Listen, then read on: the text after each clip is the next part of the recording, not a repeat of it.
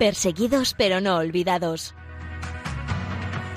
Un programa de la Fundación Pontificia Ayuda a la Iglesia Necesitada.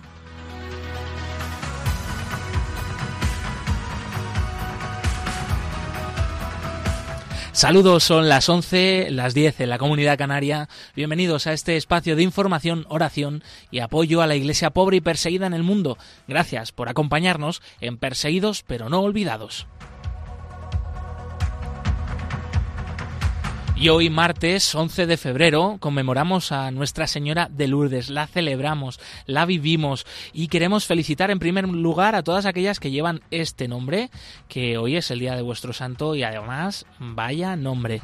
Pedimos a la intercesión de la mm, Virgen María Inmaculada, especialmente por los enfermos, por aquellos que estén en sus casas, aquellos que están, en, eh, por ejemplo, pues en el hospital y desde allí escuchándonos, eh, os encomendamos y os tenemos presentes y también pedimos que la Virgen pues interceda por vosotros, os conceda la gracia de aceptar pues esta situación que muchas veces es de mucho sufrimiento, que podáis encontrar el consuelo en Jesús y por supuesto pues también pedimos por vuestra curación.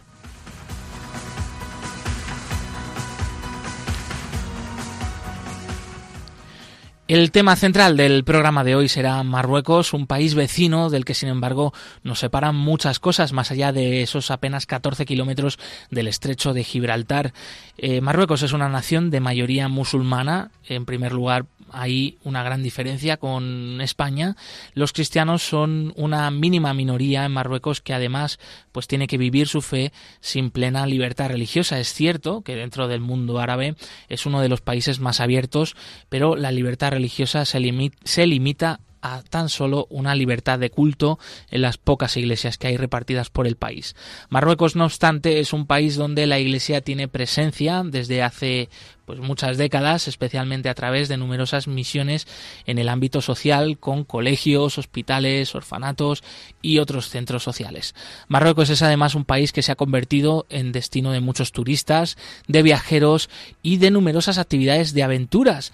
A raíz de una de estas, eh, conocida como Uniride, un rally de coches, de coches antiguos hasta el desierto marroquí, vamos a charlar con Jaime de la Vega, un joven católico que desde España va a ir hasta Marruecos en esta curiosa iniciativa, va a participar en esta carrera que además tiene un fin solidario. Con él hablaremos en unos minutos para adentrarnos en Marruecos y conocer de cerca las motivaciones que tiene un joven de hoy en día para cruzarse este país en un coche antiguo y de estar talado con el fin de ayudar a los más necesitados. Y damos la bienvenida al equipo del programa, Javier Esquina en los controles. Muy bienvenido, amigo. No sé si hay por ahí disponible un micro para ti. Hola, sí, buenos días, amigo, y bueno, y felicidades. Muchas gracias. Y también bienvenida Blanca Tortosa, compañera del Departamento de Comunicación de Ayuda a la Iglesia Necesitada. Muchas gracias, Josué. Y no sé si darte yo la bienvenida a ti de nuevo y la pues bienvenida a Lucas. Y gracias, gracias, gracias. Al pequeño recién llegado, cuéntanos qué tal. Pues que estamos viviendo un momento muy especial, nuestro segundo hijo. Qué bien. Y, nada, pues cada vez más feliz, eh, con ese vértigo también de la paternidad que se multiplica y que dices, madre mía, pero yo dónde voy. Pero bueno, pues súper contento. Una maravilla, desde luego. Lo único que te vamos a echar de menos estos días, que estés en casa, que nos escuches, que reces mucho por nosotros. Muchas Y un besito muy fuerte para la mamá también. Pues sí, pues sí, gracias. Eh, gracias de parte de mi mujer, de Isabel, y que ahora que también en esos tiempos muertos dices, ¿qué hago? Pues que intensificamos la oración y estemos presentes a ti y a todos los oyentes de nuestro programa de Perseguidos pero no olvidados. Genial, Josué, bienvenido. Gracias.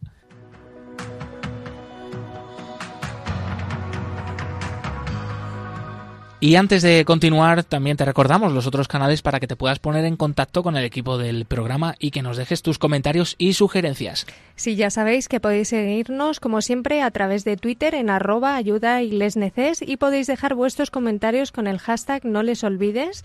También en Facebook somos Ayuda a la Iglesia Necesitada y en el correo electrónico del programa al que podéis escribirnos a perseguidos pero no olvidados arroba radiomaria.es y en Instagram somos Ayuda Iglesia Necesitada.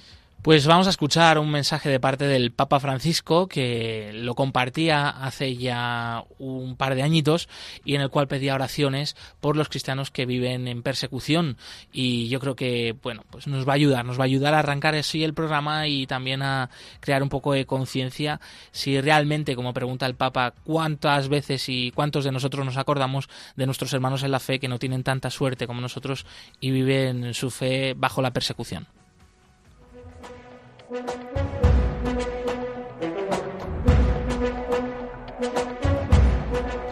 En palabras del Papa.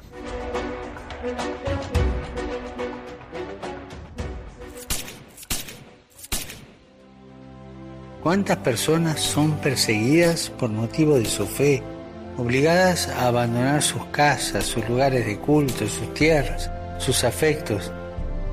Son perseguidos y ejecutados por ser cristianos, sin que los persecutores hagan distinción entre las confesiones a las que pertenecen. Les hago una pregunta. ¿Cuántos de ustedes rezan por los cristianos que son perseguidos? Anímense a hacerlo conmigo para que experimenten el apoyo de todas las iglesias y comunidades por medio de la oración y de la ayuda material.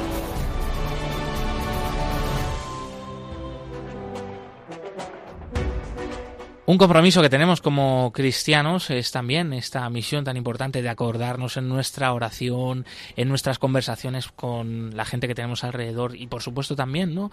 Eh, pues con nuestra caridad de los cristianos perseguidos. Blanca, ¿qué te han parecido estas palabras del Papa? Como siempre, el Papa acordándose mucho de los perseguidos, de los olvidados, de los silenciados, muchas veces por los medios de comunicación Em, más relevantes, y, pero no para nosotros ni para quienes nos escuchan, gracias a Dios.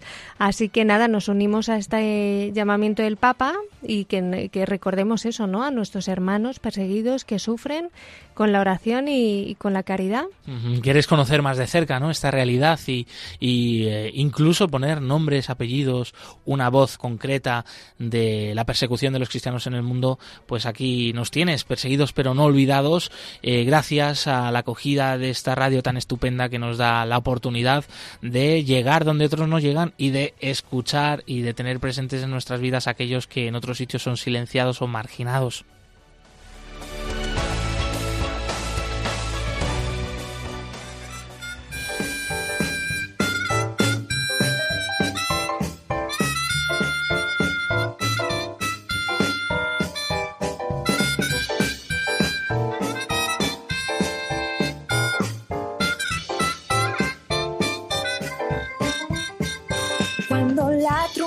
Suene en aquel día final y que el alba eterna rompe en claridad.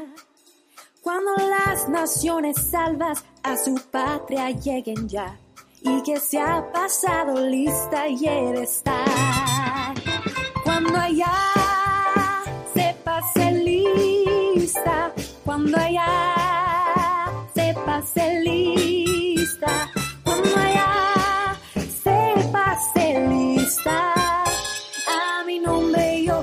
feliz responderé. Era aquel día sin nieblas en que muerte ya no habrá y su gloria el Salvador impartirá. Cuando los llamados entren a su celestial lugar y que se ha pasado lista y he de estar.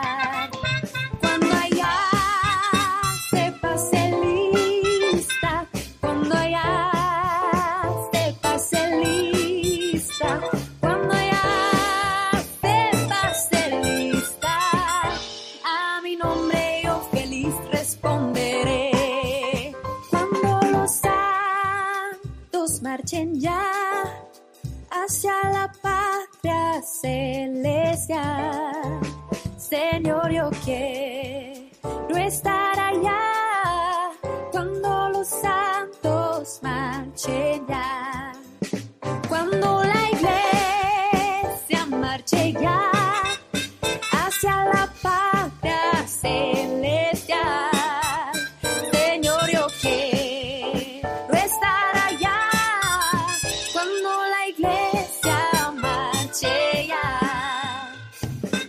Los perseguidos de hoy son los santos de mañana.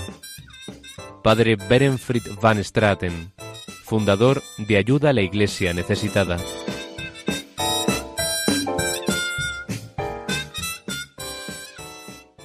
Como avanzamos al comienzo del programa, tenemos al otro lado del teléfono a Jaime de la Vega, joven español, que en unos días va a viajar a Marruecos para participar en una iniciativa que es, eh, por un lado, deportiva, pero también solidaria. Bienvenido, Jaime. Hola, buenos días. Cuéntanos, ¿en qué consiste esta carrera de Uniride? Bueno, pues Uniride es eh, un proyecto solidario que consiste en llevar un coche de más de 20 años con un compañero y, y tienes que llevar 40 kilos de material solidario e ir repartiéndolo a lo largo del itinerario que la organización nos proporciona. Hmm. Te, pedimos que si es posible puedas ponerte el teléfono eh, sin el altavoz para escucharte un poquito mejor y que los oyentes de Radio María te entiendan mejor. Eh, pero bueno, lo que sí hemos captado, entonces vais allí a hacer una carrera con eh, coches antiguos. no sé si ya tenéis el coche en concreto, qué, qué modelo para que nos podamos hacer una idea. Sí, nosotros llevaremos un Seat Panda Marbella. Bueno, bueno, o sea, el famoso Seat Panda de, la canción de Estopa. Eh, por aquí nuestro, nuestro técnico Javier eh, dice, yo, yo tenía uno como esos. Eh, esperemos que, que aguante.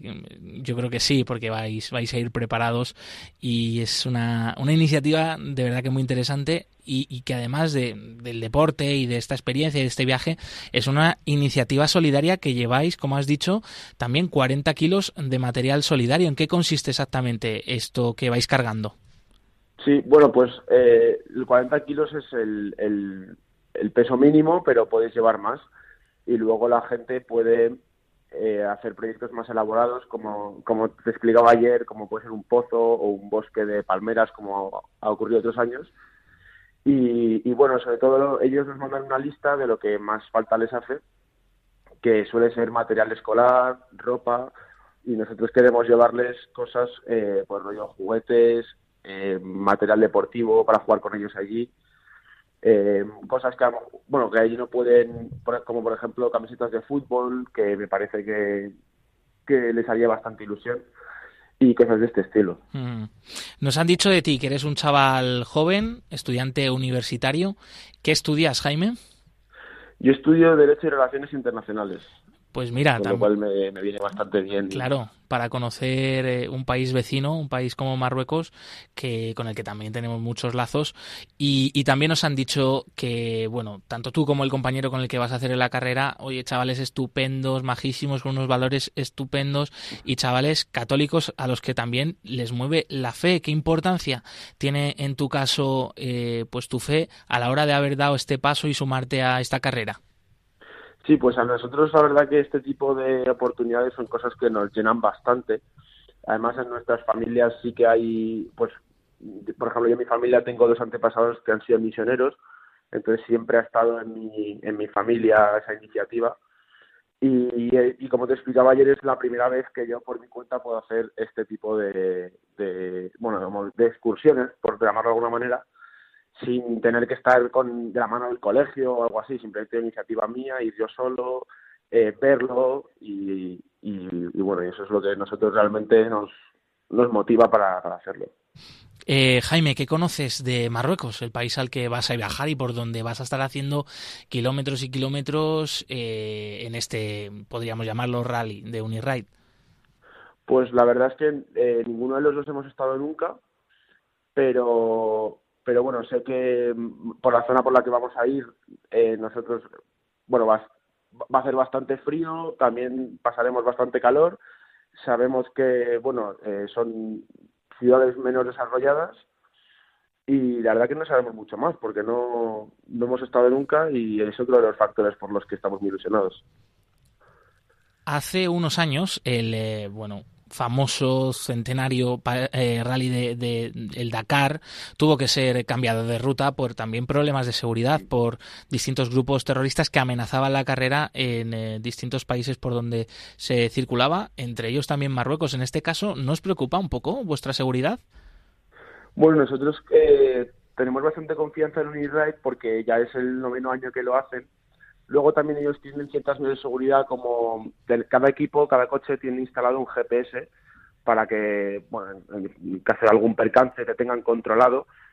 Y luego la ruta está pensada para ir por zonas que no tienen, que en principio, vamos, no, no parece que tengan peligro y que ya como, ya como te digo otros años no había ningún problema y al ser el noveno ya pues daría más confianza si fuéramos los primeros sí que cambiaría la cosa claro claro y Jaima, eh, te voy a presentar a Blanca Tortosa, compañera de aquí del programa de Perseguidos pero no olvidados, que también te quería preguntar. Buenos días, Jaime. Buenos días, Blanca. Encantada de saludarte y me imagino que por lo que vas conociendo de Marruecos, sabrás que allí los cristianos en muchas ocasiones no pueden practicar abiertamente su fe. Y quería saber un poco qué, sabes de esto y qué, opinión te, merece como, como creyente. Bueno, pues a mí me da bastante pena, la verdad, que no haya esa libertad que, que nosotros aquí conocemos. Al fin y al cabo, aquí pues puedes, hay diversidad de religiones, es verdad que la principal es la católica, pero que sí que se se puede practicar otras. Y allí me da pena que no tengas esa libertad y que estés atado a, bueno, a la que ellos practican allí, que en este caso es la musulmana. Mm. Em, ¿Qué dificultades, Jaime, os vais a encontrar en la carrera que tenéis previsto, que os han contado desde la organización? Pues lo, al ser coches tan antiguos, eh, realmente está hecho para que nosotros nos atasquemos, se nos rompa algo, nos saquemos un poco las castañas del fuego. Entonces, por ejemplo, cuando vayamos por el desierto, que en cada etapa es como el 10% del trayecto por desierto, pues eh, imagino que se nos quedará encallado en la tierra, necesitaremos ayuda de otros equipos, que eso es otro factor de mi como el concepto de familia, que todos nos ayudamos. Y, bueno, y todo lo que nos puede pasar, cambiar, tener que cambiar una rueda que esté ardiendo, o sea, me refiero, esté muy caliente por el mm. camino, cambiar el filtro del aire y este tipo de cosas que ¿Y cómo, ¿Y cómo vamos de conocimientos mecánicos? Porque yo te digo la verdad, si se me quedara tirado el coche no sabría muy bien qué hacer. Pues a ver, vamos bastante justos, la verdad. Porque, ah, claro, nosotros somos estudiantes de Derecho, pero luego hay gente que va, que estudia Ingeniería Mecánica, por ejemplo, que pues sí que controlan más. Pero bueno, también es verdad que tenemos, eh, el, o sea, proporciona un servicio mecánico entonces, cambiar una rueda o cambiar un, filtro del aire, pues yo eh, pretenderé aprender antes de ir, pero si es algo más complicado, sí que necesitaremos de la ayuda de Israel. La carrera comienza el día 15 de febrero, como nos habías comentado, ¿no? Sí. Te quedan, te quedan unos días, o sea que hay que apretar ahí. Yo te recomiendo poder llevar una banderita blanca y sacarla por la ventanilla si, si lo necesitas, que te auxilie a lo mejor alguno de los otros coches, ¿no? Eh, o algún compañero. Sí, sí, sí, está claro, porque si no... Vamos un poco en ese, sentido. hay gente que ha repetido otros años, nos ha dicho que es una experiencia increíble, pero hasta que no estemos allí, imagino que no. Claro. No lo imaginaremos. Eh, tu equipo se llama Papaya Team. Eh, para aquellos que nos estén escuchando ahora mismo desde Radio María y quieran colaborar, pues con un poquito, unos kilitos más de esa ayuda que vais cargando o con ayuda de sponsors, eh, nos comentabas, se pueden escribir al correo electrónico papayateamuniride@gmail.com. También pueden encontrar la información en la web de esta carrera de Uniride, que es estupenda. También le hemos estado echando un vistazo y, sobre todo espectacular esas imágenes de, otros rallies de otros años. Me imagino que con muchas ganas, ¿no? De que empiece ya. Sí, sí, estamos. Ayer de hecho estuve con mi compañero que que viene conmigo y estábamos muy entusiasmados. Sabes que no, como te digo, es que no nos lo imaginamos realmente, porque nunca hemos hecho nada parecido y me parece que, bueno, con la edad que tenemos, eh, nos parece una experiencia increíble y que no la vamos a olvidar nunca. Mm.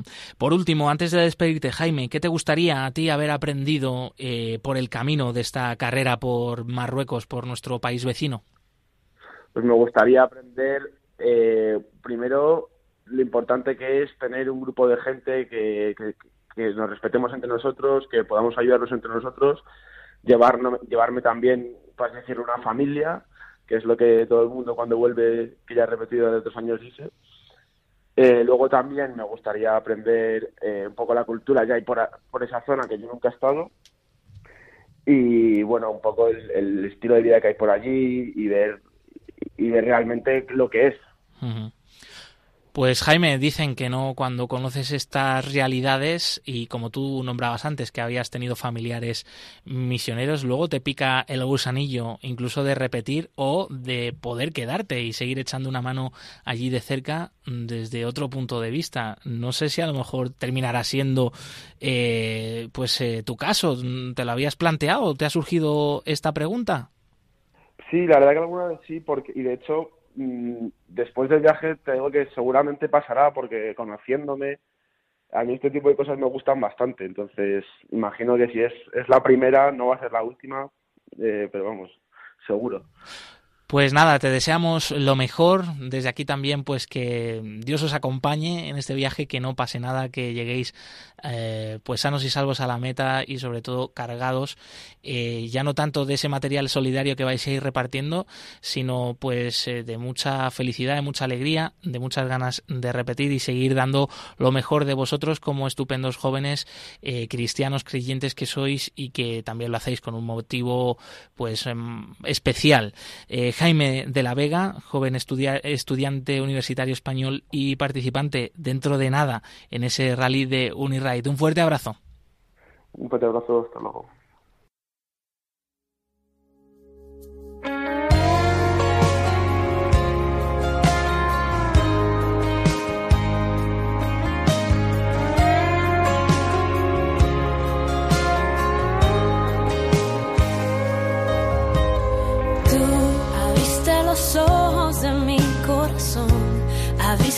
Y enviaste tu luz oscuridad. Tú, tu misericordia, tu gracia, tu amor, tu mano poderosa está sobre mí, sobre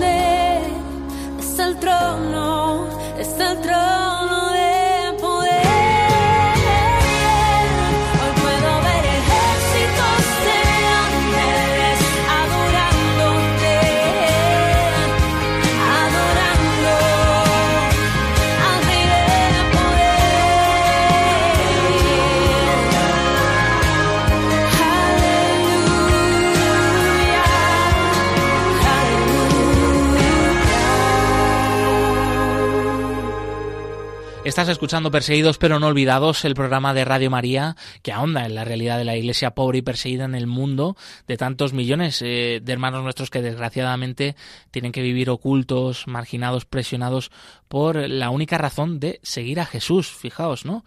Esto que nosotros hacemos con tanta naturalidad que a veces ni pensamos, ¿no? O no valoramos tan a menudo, ¿no? Y te recordamos los otros canales para que te puedas poner en contacto con el equipo del programa, que nos dejes tus comentarios, sugerencias sobre los distintos temas que vamos tratando a lo largo del programa. Eso es, como siempre, estamos en Twitter, arroba ayuda y podéis dejar vuestros comentarios con el hashtag no les olvides. En Facebook somos ayuda a la iglesia necesitada y en Instagram estamos en la cuenta ayuda la iglesia necesitada. Y como siempre, nos encanta leeros también en el correo del programa perseguidos pero no olvidados arroba radiomaria.es. Nos ha llegado un impresionante testimonio recientemente de parte de la hermana Mina desde Orisa, India, que no queríamos dejar de compartir con todos vosotros. Es un poco duro, pero a la vez muy esperanzador y lleno de luz.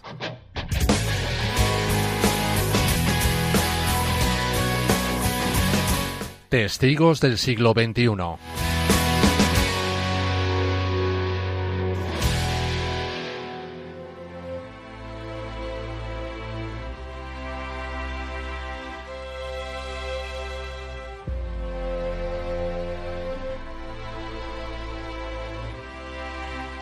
En agosto de 2008, el distrito de Kandamal, en Orissa, un estado al este de India, fue testigo de la peor persecución cristiana de la historia moderna de este país. El desencadenante fue el asesinato de un líder hinduista local. Los radicales hinduistas calificaron la muerte de conspiración cristiana internacional, culparon al Vaticano, a Europa y a Estados Unidos y clamaron venganza contra los cristianos, lo que condujo a la muerte de 100 personas y a la destrucción de 300 iglesias y 6.000 hogares. Siete cristianos, falsamente acusados del asesinato del líder hinduista, pasaron nueve años en la cárcel. A principios de diciembre, finalmente, los cinco cristianos que aún seguían presos fueron puestos en libertad bajo fianza. Durante la ola de violencia que azotó el distrito de Kandamal, la hermana Mina Barwa fue violada y la, y la, hicieron desfilar semidesnuda por las calles. Después de pasar largo tiempo traumatizada y de años de procedimientos judiciales que aún continúan, la hermana Mina decidió inscribirse en la Facultad de Derecho y trabajar en favor de los marginados. Sobre el terrible sufrimiento que tuvo que pasar, la hermana decía. El trauma fue casi insoportable y me mudé varias veces por motivos de seguridad, a veces a lugares donde no conocía el idioma, llegando incluso a disfrazarme. Durante años estuve separada de mi familia. Las noches eran especialmente duras. Soñaba a menudo con la violación. Además, saber que los cristianos de Candamal estaban sufriendo solo aumentaba mi dolor. De vez en cuando regresaba a Orisa por el proceso judicial. El primer juicio me traumatizó de nuevo. Tras él no pude dormir durante días, pues me vi humillada, ofendida y torturada psicológicamente. Desarrollé una seria aversión hacia el sistema jurídico de la India, pero eso no me deprimió. Al revés, decidí actuar en nombre de, la gente que sufría conmigo, buscando la justicia para ellos. En 2009 me matriculé anónimamente en una universidad a las afueras de Orisa. Simplemente era una más de las estudiantes que vivían en un albergue de un convento. En 2015 empecé a cursar un máster de Derecho de tres años mientras continuaba desempeñando mis deberes como religiosa.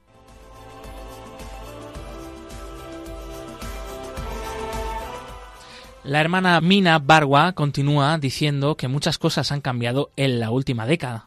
Hoy llevo una vida normal y me he vuelto mucho más fuerte. Las personas que he conocido me han ayudado a olvidar mi dolor. Las considero bendiciones de Dios. Han sido ángeles enviados para guiarme, para que no me hundiera en la miseria. En su lugar, logré superar el trauma y encontré una forma de dar esperanza a mi pueblo. Me he vuelto más humilde, más paciente y más humana. Rezo el Padre Nuestro todos los días, pero esta oración solo tiene sentido si perdono. ¿Cómo voy a rezar el Padre Nuestro si no perdono? Al perdonar a mis agresores, me he liberado de mi trauma, del miedo, de la vergüenza, la humillación y la rabia. Siento que estoy viviendo una vida normal y soy feliz porque les he perdonado. De lo contrario, me habría vuelto loca. No albergo ningún sentimiento negativo hacia mis agresores, solo deseo que se conviertan en buenas personas. Sin embargo, en medio de tanto dolor, la hermana Mina solo tiene palabras de agradecimiento para Dios. Estoy agradecida por mi vida, mi fuerza y mi motivación, todo lo cual me ha sido otorgado por Dios. Él es mi fuerza, también en vista de que mi proceso se prolonga. Él me ha empoderado para servir al prójimo. El pueblo de Candamal ha sufrido mucho, pero ha depositado toda su confianza en el Señor. El sufrimiento en sí mismo es un don, una gracia. Lo veo como un desafío para salir crecida de él. La actitud de la comunidad cristiana hacia lo que sucedió en Candamal en 2008 no es negativa. Están esperanzados y ahora tienen una fe más profunda. La tragedia los ha hecho más fuertes. A este respecto me vienen a la mente las palabras de San Pablo. ¿Quién nos separará del amor de Cristo? La gente de Candamal es la prueba viviente de que nadie puede hacerlo.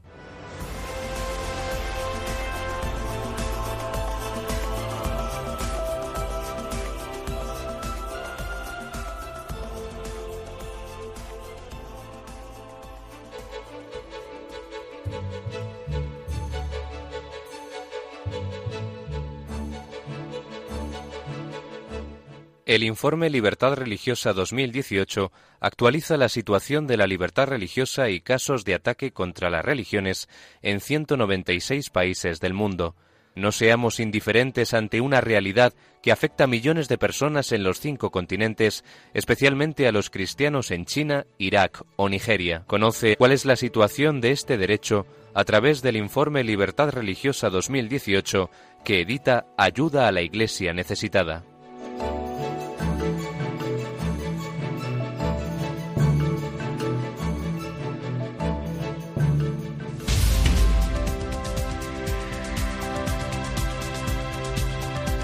Libertad religiosa en el mundo.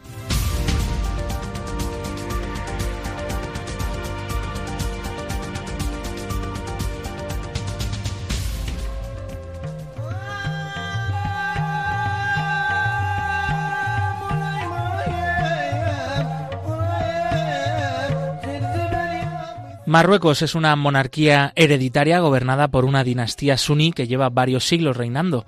El monarca actual es Mohamed VI. Se considera que es descendiente del profeta Mahoma. Más del 99% de la población del país es musulmana suní de la escuela Malikí Asari. El resto de los grupos religiosos, entre los que se cuentan los judíos, constituyen menos del 1% de la población. La comunidad judía es muy antigua y la mayor parte de ella se marchó cuando se creó el Estado de Israel. Los dirigentes de la comunidad calculan que la cifra de judíos se eleva, en el mejor de los casos, a 4.000 individuos establecidos, la mayor parte de en la ciudad de Casablanca. La Iglesia Católica estima que el número de cristianos de todas las confesiones asciende a unos 40.000 individuos, 30.000 serían católicos romanos y unos 10.000 protestantes. Otras fuentes reducen la cifra a unos 5.000. La inmensa mayoría de los cristianos son extranjeros, utilizan las iglesias construidas durante el protectorado francés. No está claro cuántos ciudadanos musulmanes se han convertido al cristianismo. Hay quien apunta que en torno a unos 8.000. En el país viven pequeños grupos también de chiíes y bajáíes.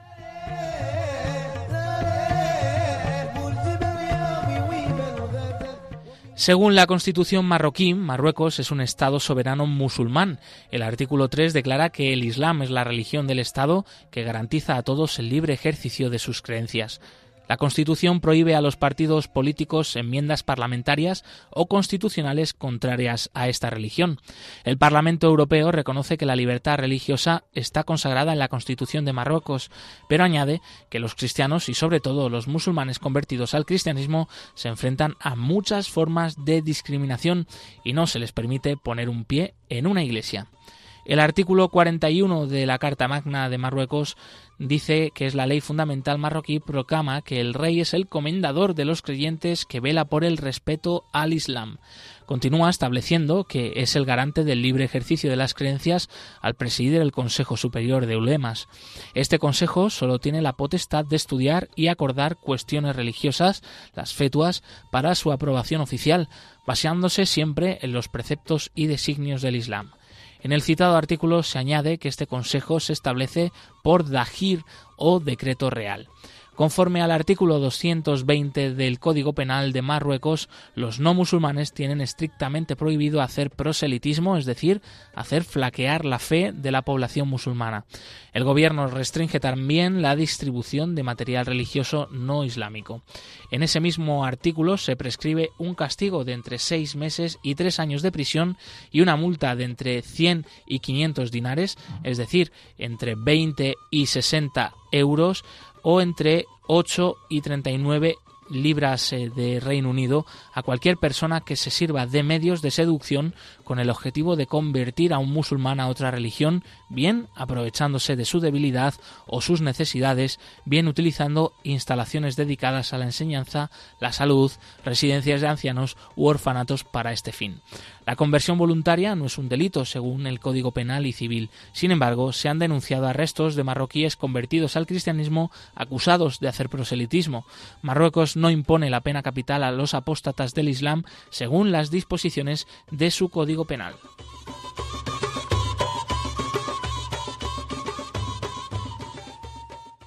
El artículo 219 del proyecto del nuevo Código Penal dispone penas de entre uno y cinco años de prisión para quien menoscabe, ofenda o insulte a Dios o a los profetas por cualquier medio. El artículo 223 establece una pena de entre seis meses y dos años de prisión a los autores de actos de vandalismo contra lugares de culto o textos religiosos sagrados. Las cuestiones relacionadas con el estatuto personal de los ciudadanos musulmanes están reguladas por la interpretación del país de la ley islámica, la Sharia. Los varones musulmanes pueden casarse con mujeres no musulmanas, pero las mujeres musulmanas no pueden contraer matrimonio con hombres que no sean musulmanes.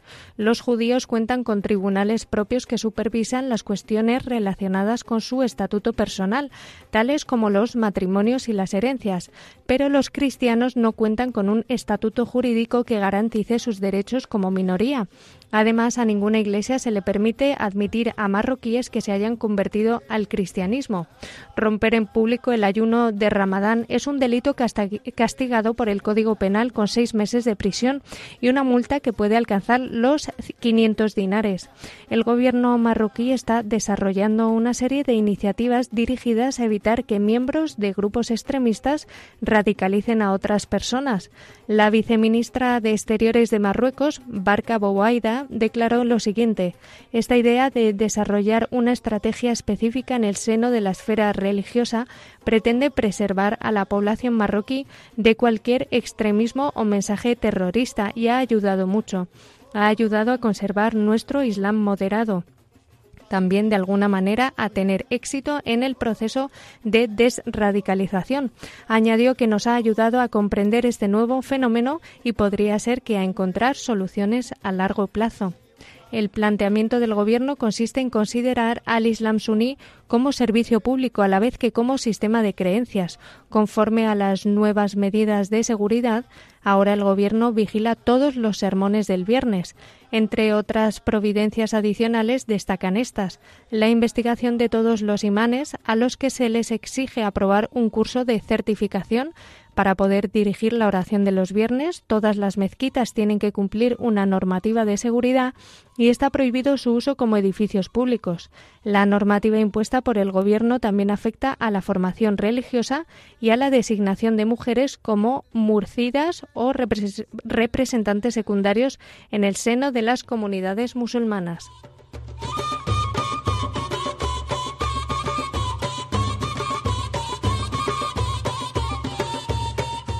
Tanto el gobierno de Marruecos como la sociedad son agentes de la restricción de la libertad religiosa de los ciudadanos, pero se han visto signos alentadores por ejemplo, con el deseo de que se les conceda un mayor reconocimiento y de poder llevar una vida religiosa pública, un grupo de marroquíes convertidos al cristianismo se ha unido recientemente formando la Coordinadora Nacional de Marroquíes Cristianos. En abril de 2017 se dirigieron al Consejo Nacional de los Derechos Humanos para exigir que cese la persecución contra ellos. Según las informaciones recibidas, algunos cristianos marroquíes están empezando a reivindicar sus derechos y a denunciar la discriminación a la que se les somete. Sus principales reclamaciones son el derecho a rezar en iglesias, a casarse conforme a su religión, a poner nombres cristianos a sus hijos y a que se les entierre en cementerios cristianos. El portavoz de la Coordinadora Nacional de Marroquíes Cristianos, Mustafa Susi, declaró También pedimos el derecho a decidir si queremos que nuestros hijos reciban clase de religión islámica en el colegio. Aunque la situación está mejorando, sigue siendo difícil celebrar las festividades cristianas, organizar un grupo cristiano de oración o incluso rezar en público. Por lo general, los cristianos marroquíes están de acuerdo en que ya casi no se producen arrestos. Un converso al cristianismo que actualmente es un clérigo protestante manifestó que el acoso ahora es infrecuente, pero la presión social y en ocasiones la presión por parte de las fuerzas de seguridad sigue existiendo. Les han confiscado textos religiosos. Muy pocos conversos hablan por temor a que los acosen en la calle, los insulten y en raras ocasiones los agredan físicamente. La tendencia general observada por académicos, investigadores, defensores de los derechos humanos, predicadores y representantes de las minorías religiosas es que se avanza hacia la libertad religiosa en Marruecos. Sin embargo, las pruebas demuestran que el progreso es lento, frágil y que tiene retrocesos. Sirva de ejemplo la reunión celebrada a mediados de noviembre de 2017 de delegados de las minorías religiosas, entre ellos los miembros de la Comisión Marroquí de Minorías Religiosas y otros representantes de la sociedad civil. Aunque se consideró que la reunión constituía un importante avance, uno de los organizadores lamentó que se hubiera tenido que cambiar de local y que algunos ponentes también renunciaran a participar al haber sufrido presiones. Además, algunos medios de comunicación calificaron a los, a los participantes de ateos y de homosexuales.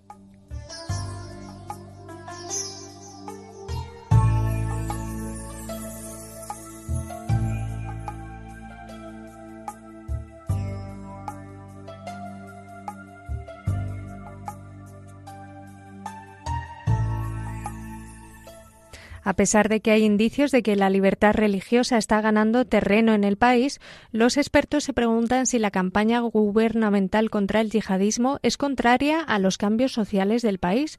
Ante un evidente cambio de la sociedad hacia el conservadurismo islámico, expertos como el politólogo marroquí Abdeslam Magaroui coinciden en que la dirección general del país no se corresponde con la idea de que Marruecos esté esforzándose en desarraigar las ideologías extremistas. Añade que Marruecos se está haciendo claramente más conservador y el gobierno no sabe cómo enfrentarse a ello. O peor, podría ser que esté manipulando en esta dirección para alcanzar sus propios fines políticos. Recientemente el rey propuso una reforma educativa para luchar contra las ideas extremistas. Encargó la creación de una comisión para revisar los textos escolares y retirar cualquier contenido problemático. El ministro de Educación, Rachid Ben Hotmar, afirmó que están sometiendo los textos escolares a una operación de limpieza. De los 390 libros revisados, se hicieron 400 comentarios a 147 textos se prohibió a los editores de los manuales reeditar los libros sin haber introducido primero los cambios exigidos sobre lo que el ministro calificó de contenido discriminatorio hacia grupos a causa del género y la raza, así como hacia los discapacitados y ciudadanos de zonas rurales. Respecto a la cuestión de los conversos y la libertad religiosa en general, Marruecos se enfrenta a un dilema. Por un lado, el país quiere seguir siendo estricto en las cuestiones religiosas de acuerdo con la Escuela de Jurisprudencia Islámica Maliki. Por otro, desea proyectar una imagen de apertura hacia los países occidentales.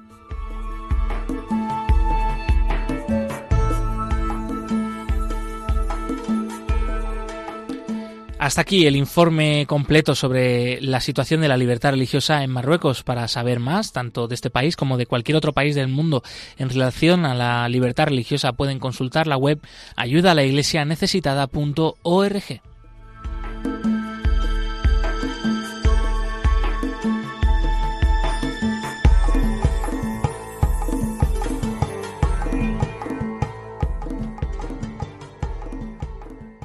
La religión con más seguidores en el mundo es también la más perseguida.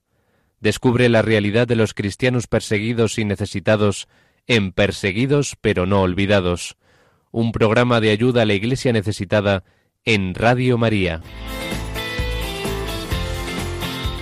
Cantad a Dios todos los pueblos.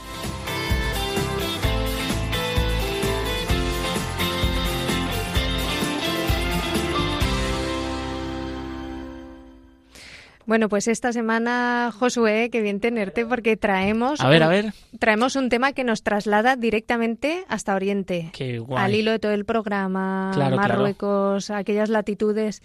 Y como vamos a escuchar, en ese aprecia claramente uso de instrumentos tradicionales árabes como el argul, de viento. Ahí te pongo a prueba y no sé ya si te pillo o no, ¿eh?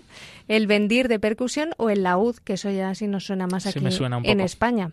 Que unidos a, esa característica melodía de cuartos de tono de la música tradicional árabe, hace realmente singular esta música, que la diferencia mucho de nuestra música occidental y se trata de una canción árabe cristiana que se titula Con lágrimas, oh Dios, te he hablado y en ella se ofrece al Señor un canto de alabanza en el que también se expresa un corazón muy arrepentido por el dolor de, de sus pecados. A ver si te gusta y a ver si os gusta a todos. Como siempre suena así de bien.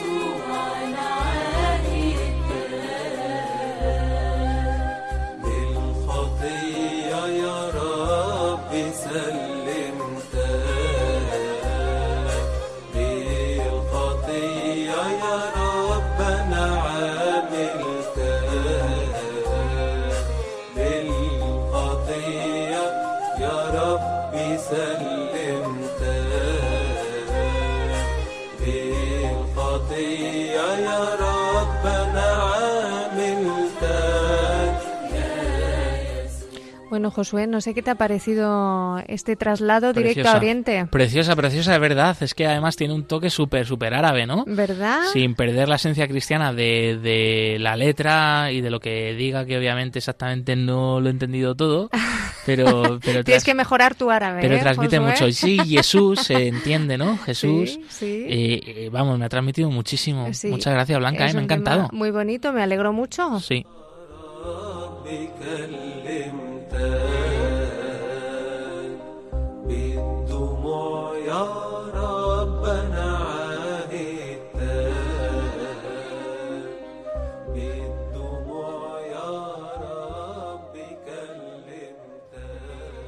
Pues una vez más, una semana más, muchísimas gracias Blanca por traernos esta música tan estupenda de cómo cantan nuestros hermanos en la fe alrededor del mundo. Y casi casi tenemos que ir despidiendo ya el programa, se nos acaba el tiempo. Recordaros que podéis volver a escuchar el podcast del programa en radiomaria.es, que hemos estado hablando con Jaime de la Vega, un joven universitario español que va a hacer una experiencia, una aventura, un rally por Marruecos, un rally además solidario, eh, con el que va a llevar eh, hasta 40 kilómetros de ayuda, eh, pues sobre todo material escolar, ropa para las personas que se vayan encontrando por el camino y que ha compartido también pues esa motivación suya personal de cómo la fe también le anima a dar el salto de hacer de esta experiencia. Te hemos traído el testimonio de la hermana Mina Barwa desde Orissa, India, que fue violada en el 2008 durante un conjunto de persecuciones contra los cristianos allí en este rincón de la India y que decía, ¿no? Con fuerza que ya perdonaba a aquellos que la habían agredido y que la fe es la que le estaba ayudando todavía hoy a sanar esas heridas y a salir hacia adelante. Y también el testimonio de los eh, eh, hermanos suyos en la fe del resto de la comunidad cristiana en Orissa en India. También te hemos hablado de la libertad religiosa en Marruecos a raíz pues de este tema central del programa de hoy. Y recordarte pues también que estamos seguimos en contacto a través de ese correo de nuestro programa perseguidos pero no olvidados arroba radiomaria.es Blanca Tordosa, muchas gracias, una semana más. Un placer, como siempre, y un privilegio. Javier Esquina, los controles, muchísimas gracias, amigo. Ese pulgar en alto, eh, pues refleja también eh, tu compañía, tu simpatía, tu cercanía. Nosotros nos volvemos a escuchar aquí el próximo martes 18 de febrero. Continúa la programación con el rezo del Ángelus. Movidos por el amor de Cristo, al servicio de la Iglesia que sufre, un fuerte abrazo y hasta pronto.